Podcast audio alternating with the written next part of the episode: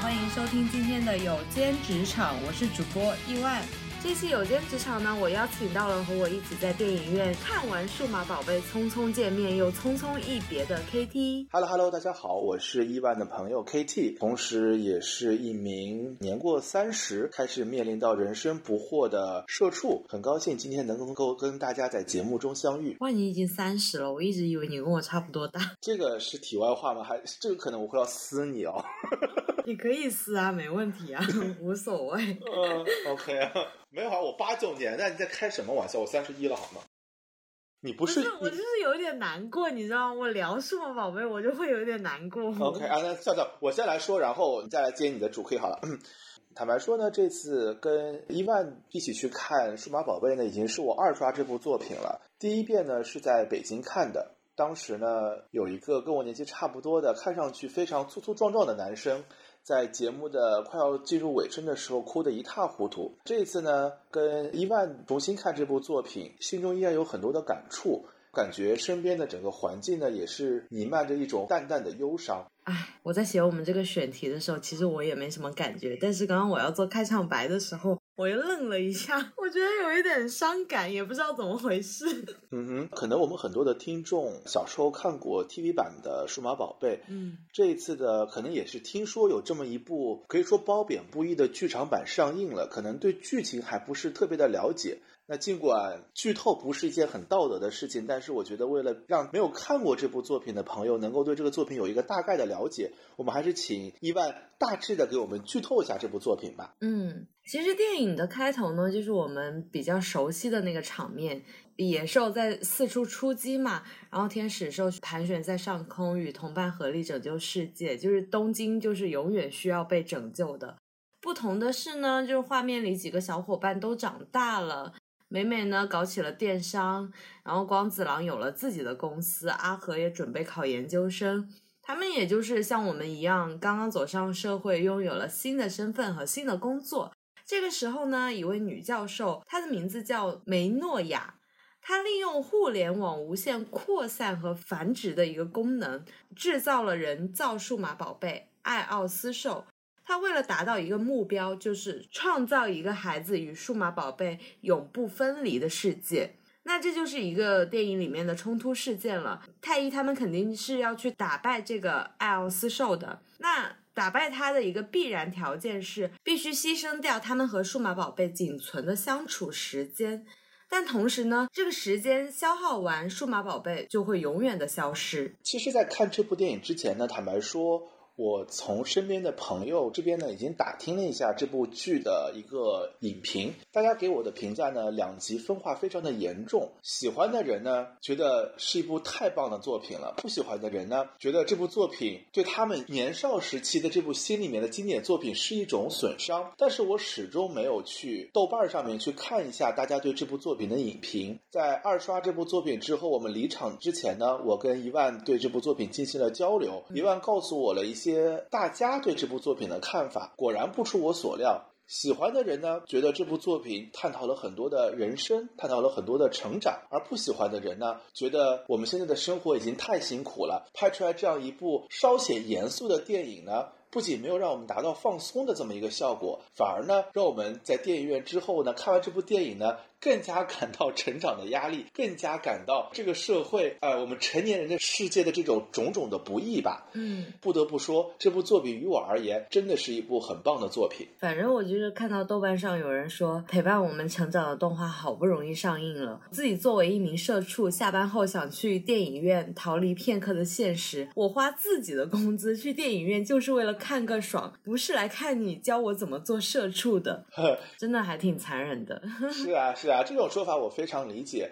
但是呢，此处无意冒犯其他的这些非常优秀的日漫哈。我同时也是一个神奇宝贝迷，那我就觉得说，呃，神奇宝贝的这个剧场版呢，它里面其实真的没有成长，没有这些很沉重的话题，它完全就是对于主线故事的一种推进，或者说会增加一些支线故事。人还是这些人，皮卡丘永远是最可爱的皮卡丘。当你如果去不断的重复这种不会成长的这样一种很年轻的这种少年世界的话，你会觉得有一些些无聊，并且呢，在你不断的去重复之后，当你的人生在不断的发生变化之后，即使这个电影在不断的重复小时候的故事、小时候的风格。但你可能也已经找不到了小时候那种纯纯的感觉。嗯，与其这样，你为什么不去接受变化，不去接受成长呢？嗯，我倒是觉得挺好的，因为我是柯南迷嘛，然后他每次剧场版我都会去看。但是我发现随着我的年纪的增长，我就会有这种感觉，哎。好像这个剧场版可去可不去。如果错过了这一次院线上映的话，那我可以随时在那个电脑上面看。但是有时候会过一段时间就忘记这件事情。是的，很有意思的是，我觉得与神奇宝贝相比，数码宝贝是一部相对比较写实的一个动画片吧。然后呢，我们如果看剧场版的话，大家如果去过东京的话，会发现很多。你非常熟悉的东京的这些街道建筑，然后呢，它在很多地方又有一些小小的细节，很好玩的这些巧思。比如说，它在书架上面出现了一本装帧非常像《Time》的那个，像《时代周刊》的这么一个杂志，但是它叫《Line》，对吧？它不仅是这些对于场景的还原很真实，它所反映的这种东京的这种年轻人的职场，在我们看来。跟我们在普通的这些北京、上海、广州这种大城市的职场的感觉也特别特别的相似。这边我想谈一个，嗯，我当时很有感触的一个场景吧，就是当时太一跟大家一起就是去拯救完东京之后呢，他回到了他的大学，当然是一所虚构的大学了。然后呢，和几个他的同学一起在做交流。然后呢，明显呢，那两位可能比较在意学业、比较有计划的这个学生呢，就很不经意间售出说我已经有几个 offer 了。被内定。然后呢，这个时候太医呢，对对，然后太医呢就露出了。嗯，怎么说呢？就是一方面啊，有点不好意思，但是一方面呢。又有点羡慕，又很爱面子，对，有点羡慕的这么一个一个一个表情。我觉得这个就是对于我们生活的写实。我相信在每位听众朋友在大学毕业的时候，一定会遇到这样的情况：班级里有一些同学，他们率先找到了特别好的工作，而你呢，迟迟拿不到 offer，然后感觉压力很大，然后对自己的人生很迷茫。很多人的大四过得并不愉快，就是因为在就业季的这段时间内，可能因为种种原因，你的 offer 拿的不是那么顺利，在那。段时间，你可能是人生中感受到最挫折的这么一段时光。所以，当太一遇到这个问题的时候，对我本人而言还蛮感同身受的。我不知道一万当时，因为我知道你其实是学霸了，所以我不知道你当时在毕业季的时候有没有遇到过这些关于就业方面的小的这些困难，或者是小的挫折啊？喂，你真的问住我了，我真的是没有，我就是很顺利的拿到了 offer，然后很顺利的工作了。嗯哼，嗯，所以我想说的是，可能对于一些大学比较有规划的，或者说比较有就业意识的同学而言，他们可能在就业季面对的压力会小一些。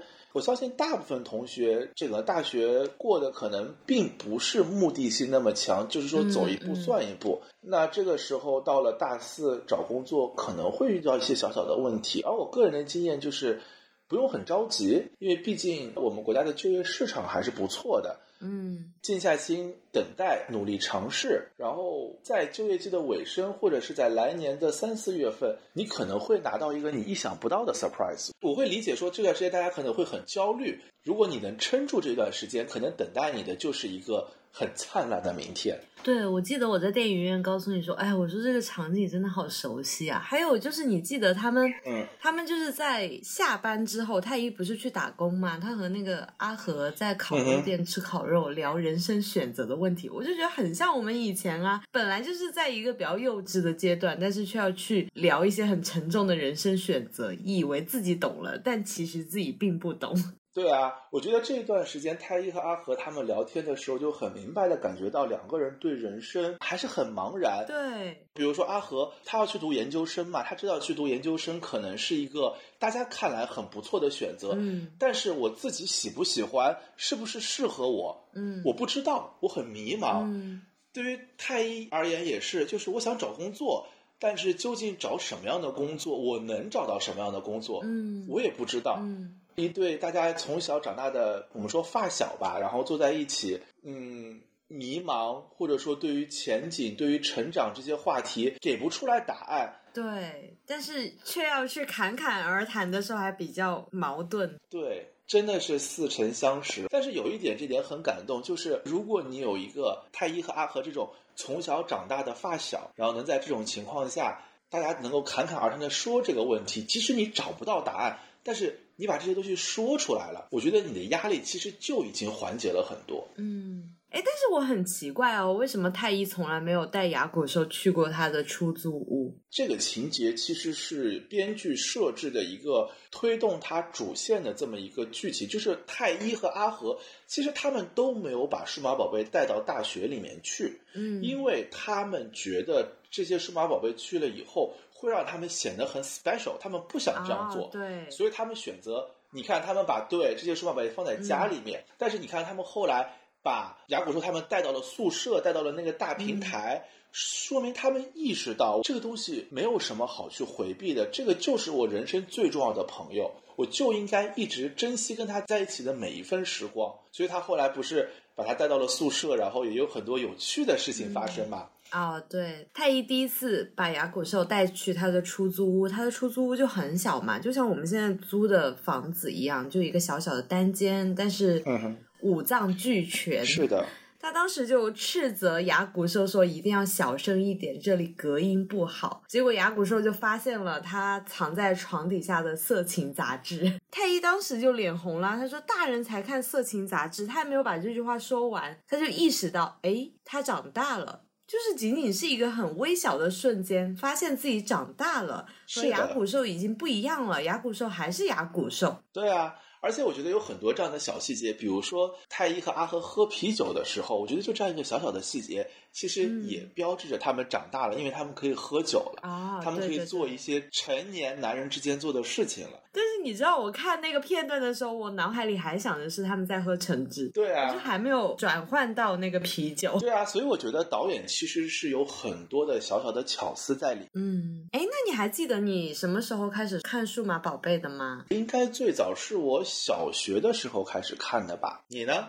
我们俩差不多呀，我记得就是什么一二年级的时候，当时我们有一个邻居，一个小男孩，他很喜欢去模仿那个数码宝贝进化，然后再去哼着那个 Butterfly 啊，或者那个 Brave Heart 主题曲，然后模仿那个进化动作，然后来狂揍我们其他三个小女生。对，我懂，我理解，就是那种最后一集，然后来打我们，然后我至今都记得那个捶到我背后的那个痛，真的是非常有意思的童年回忆。这部剧尽管探讨了很多很深刻的话题，整个动画的风格也比较偏向于严肃。嗯但是每当 Brave Heart 或者 Butterfly 这样的音乐，我们熟悉的音乐响起的时候，依然会让我觉得热血沸腾。哦，对，我听到那个那个歌的时候，我觉得还是有点 热泪盈眶。对啊，对啊。你最喜欢哪只数码宝贝啊？我最喜欢的是巴达兽。哦，我喜欢迪鲁兽。巴达兽小的时候很可爱啊，就是一只会飞的小香猪，但是长大了以后就特别的帅。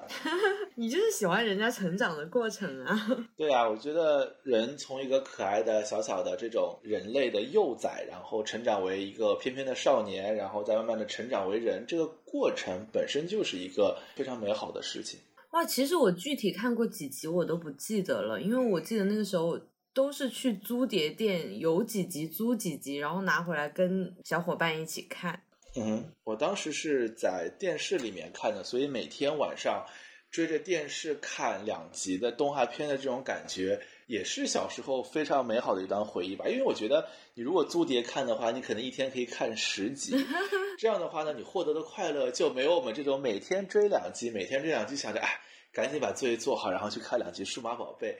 得来不易的感觉，反而是现在回想起来更加的美好。哪有那个时候父母给的零花钱就只够你租两张碟好吗？你还要从那么多什么柯南、哆啦 A 梦，然后里面去挑选，还有那什么奇魂、四驱兄弟里面去挑选，然后最终你还要纠结是要数码宝贝还是要神奇宝贝。是的，哎，一万，你是什么时候觉得自己成长了呢？或者说你是什么时候觉得自己不再是一个小孩了呢？然后那天电影院的时候，我又跟你说啊，我说当我有一瞬间发现我跟我的朋友见面的次数要以年为单位开始记的时候，就是那一瞬间，我以为我昨天才见过他那种感觉，但是我忽然想起来，哦，我是去年见他的，嗯哼，就是那一瞬间，嗯，哎，这一瞬间很有意思。感到自己长大的那一瞬间，相比你而言就俗的很多。我记得在我工作了两三个月之后呢，有一天我妈妈突然跟我讲说：“哎呀，你现在不问我要钱了，我感觉好伤感，好失落呀。”然后那一瞬间，我突然觉得，哦，原来我已经自立了，我已经不需要问我父母要钱了，我长大了。哦，你是以自立为判断的，我是以时间来判断的。嗯，每个人对于自己成长的认知的这个标准是不一样的。嗯，那每个人可能就是因为有那么一瞬间，觉得自己不再是那个前途充满很多种可能的这种小朋友了。这部电影呢，我觉得核心的主题它肯定是讨论成长问题。一般小时候会喜欢去看一些词或者诗类的东西嘛。我小时候。在看诗和词的时候呢，就发现古人啊很喜欢去感叹青春的流去。那个小的时候，你完全不懂为什么要去感叹青春流去呢？成长自立难道不是一件很好的事情吗？你不再需要受制于人，你将获得尽可能多的自由。但当我到了这个年纪的时候，我也开始羡慕自己曾经有过的那些很年轻的那些无忧无虑的时光，也开始惧怕长大。但是你有想过，人为什么会这样啊？好深沉的话题哦！因为你刚刚在问我这个问题的时候，我在想起我以前看《红楼梦》的时候，就是我就好羡慕他们那一群小孩可以永远的住在那个乌托邦里。然后我发现，就是我到现在这个年纪，我每次看《红楼梦》都有不一样的感觉。人在感叹。青春逝去，在惧怕成长，会有很多的原因。肤浅的原因在于，嗯，我记得钱钟书曾经有过一句话，嗯，他说：“命运女神相比较一个小伙子而言，肯定不会去青睐一个老年人。”嗯，这句话我觉得说的很有意思，就是为什么呢？因为我觉得人最好的状态，特别是你的生理状态，你的容颜。一定是在你二十岁左右的时候，嗯，你的朝气蓬勃，你的整个外形都处于最好的状态，而且随着你岁月的流失，开始有一点点小小的细纹了，开始皮肤有一些些松了。肌肉可能有一些走形了，这个可能是大家惧怕成长的一个很重要的原因。但是呢，这部《数码宝贝》剧场版呢，给了大家另外一个答案，而这个答案非常的打动我。嗯嗯，他告诉你的是什么呢？他告诉你的是，当你还是一个小孩的时候，你将面对无数种可能；而当你长大成人以后，当你选择了你要走的路之后，比如说美美，她选择开了一家。美妆店开了一家日本的聚美优品之后，可能你的路就真的只有一条了。因为你一旦选择了一条路，你一旦走上了这条路，你再去改变路，你再去追求别的可能性，你将付出很大的机会成本，付出很大的时间成本。而这一些东西，一方面你可能根本就没有办法承受，而另一方面你可能连去尝试的勇气都没有。嗯。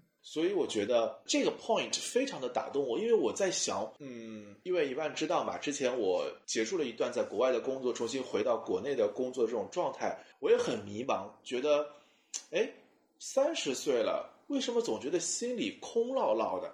看完这部电影，我才突然意识到啊，当我走到这个年龄，然后我已经选择了这条路，我想再换条路，我的成本将会很大很大。我不再像之前二十岁的时候，我可以有无数种选择，而现在我即使遇到了不开心，遇到了这条路上的荆棘，我一定要咬紧牙关躺过去，去克服这些困难。因为对于我而言，做出一个选择，不仅要下很大的决心，而且要付出很多的成本。这个成本随着你年龄的增长，在这条事业路上走得越远，可能这个成本就会越大越高。唉。我忽然想起了那个古希腊神话当中，不是有个黎明女神叫艾奥斯嘛？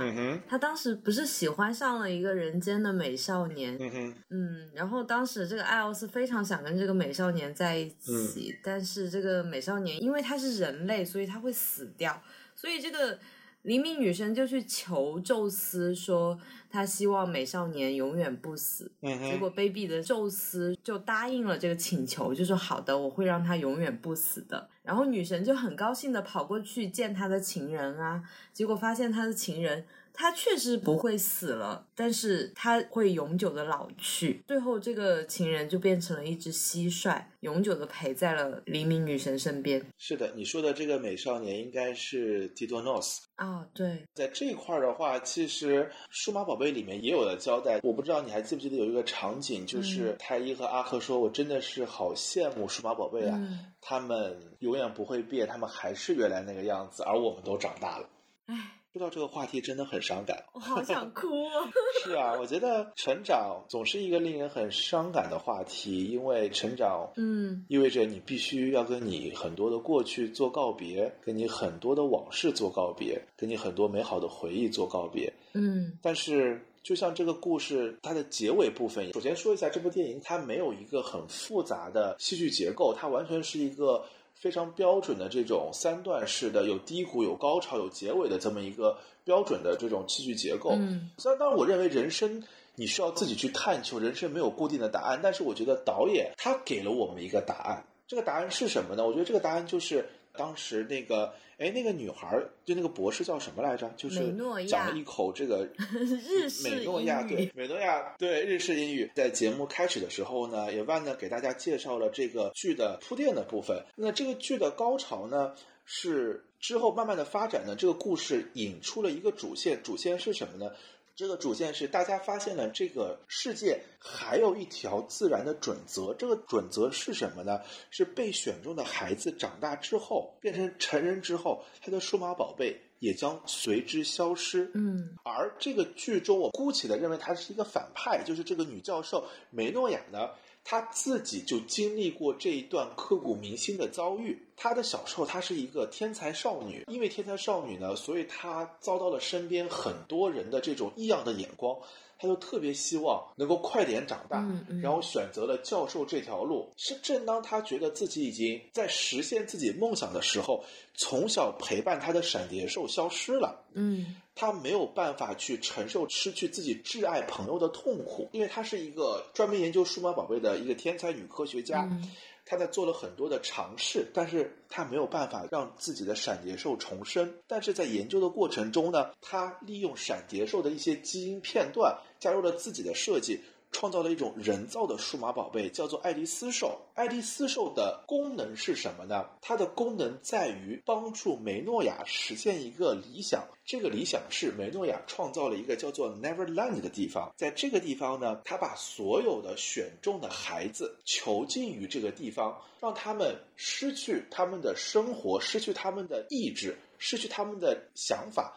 但是所有人不会再成长，而不会再成长，就意味着他们永远永远可以和最好的数码宝贝朋友在一起。我曾经有想，如果让我选的话，我会愿意住在这个数码乌托邦里。真的吗？我就是那个没有勇气的人，嗯哼嗯哼。对我超没有勇气。导演就像大部分这些热血的日漫的导演一样，他给了我们一个非常积极、非常热血的结尾。他告诉我们什么呢？嗯。他告诉我们，嗯。每个人都要成长，成长是大家不可嗯避免的一个过程，而且大家都有成长的责任。嗯，对，因为其实拒绝长大，然后拒绝选择这件事情是不存在的，因为时间是永远在流动的。是的，所以，就算我去拒绝，但是这件事情还是会来，就没有办法。是的，所以宿命、选择、成长，这一切的一切是不可去避免的。那如果你不可避免，你应该做的不是去逃避，不是去做一个 Neverland，把所有人都囚禁在这个里面，让大家都失去意识，而是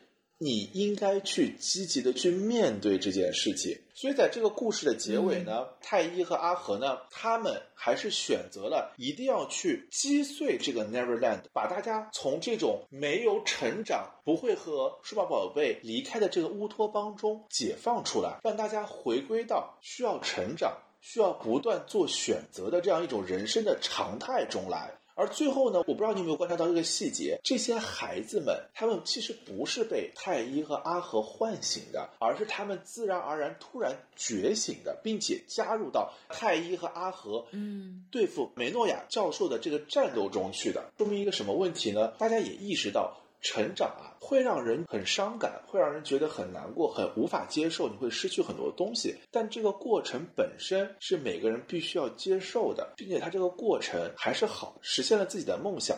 就像我们刚才谈到的，美美，大家应该有印象，她在剧场版里面就一直是一个很优雅的、很漂亮的女孩。她实现了自己的梦想，去创造了一个专门线上去销售化妆品的这么一个公司。比如说阿武，他小时候是一个很善良、很有耐心、很会照顾别人的人。嗯那他成长为了一名医生，继续的救死扶伤，继续的帮助他人，这就是他成长的梦想。这些东西我们为什么要去抵抗它呢？嗯我们小时候有很多的选择，有很多的梦想。我们现在可能失去了一些东西，因为成长，但是我们依然生活在追求梦想这条路上，这难道不是吗？其实好具有讽刺意味啊！闪蝶兽它的形象就是一只蝴蝶啊，数码宝贝它的那个片尾曲和片头曲的 MV 永远都会有一只蝴蝶。对啊，就是小时候就会觉得这个蝴蝶陪着我们长大，数码宝贝陪着我们长大，它就是代表着勇气和希望。是的。唉，结果这一步他就把蝴蝶变成了一个反派的标志。这部剧它本身里面藏着很多编剧啊、导演和主创人们的巧思在里面。对啊，就觉得制作方就是在告诉我们，哦，数码宝贝不能再陪你长大了，你这个就是在迷失你自己的执念。是的，故事当然有结尾，但我认为这些被选中的孩子们的生活是不会有结尾的。大家的生活不可能一帆风顺，太一接下来可能会愁找工作，阿和的研究生毕业可能会面临到学业方面的压力。嗯，美美的创业也不一定就是一帆风顺，而光子郎的公司也有可能会破产。疫情来了就会破产了。对啊，疫情来了就会破产，因为这个世界真的是充满了不确定性。但是即使他们每个人都过得有愉快，也有不愉快，有顺利，有不顺利，甚至有些人可能在苟活着。嗯但是这部剧它传达的思想有两点，第一点，它告诉我们，即使你再怀念过去，再怀念那个美好的童年，它也会离我们而去。第二，面对成长。在成长的道路上，尽自己最大努力的让自己成长为自己当年想让自己变成的那个样子。如果不想工作怎么办？首先，我觉得这个世界是很多元的，嗯然后我会理解很多人的想法，每个人的意愿都是值得去尊重的。很多人不想工作也很理解啊，我每天也不想去工作啊。但是另一方面呢，这个世界又是很残酷的。香港人有一句话嘛，手停口就停。嗯如果你还是想好好的生活在这个世界上，好好的去见识这个世界美好的一面，去好好的享受这个世界，坚持一下，努力工作，这个真的是必不可少的。哎，你说他们还会遇见自己的数码宝贝吗？嗯，从剧尾来看呢，我觉得导演会留下了一点小小的伏笔。我相信他们会有重逢的一天，这同时也是我个人最美好的意愿。就这个公司还要继续赚钱而言，当然会再次遇见自己的数码宝贝。对啊，每一部的数码宝贝都能够保持这一部的制作水准，这一部的、对这一部的调性，这一部的叙事的完整性，这一部的这种所传达的相对比较深刻的思想。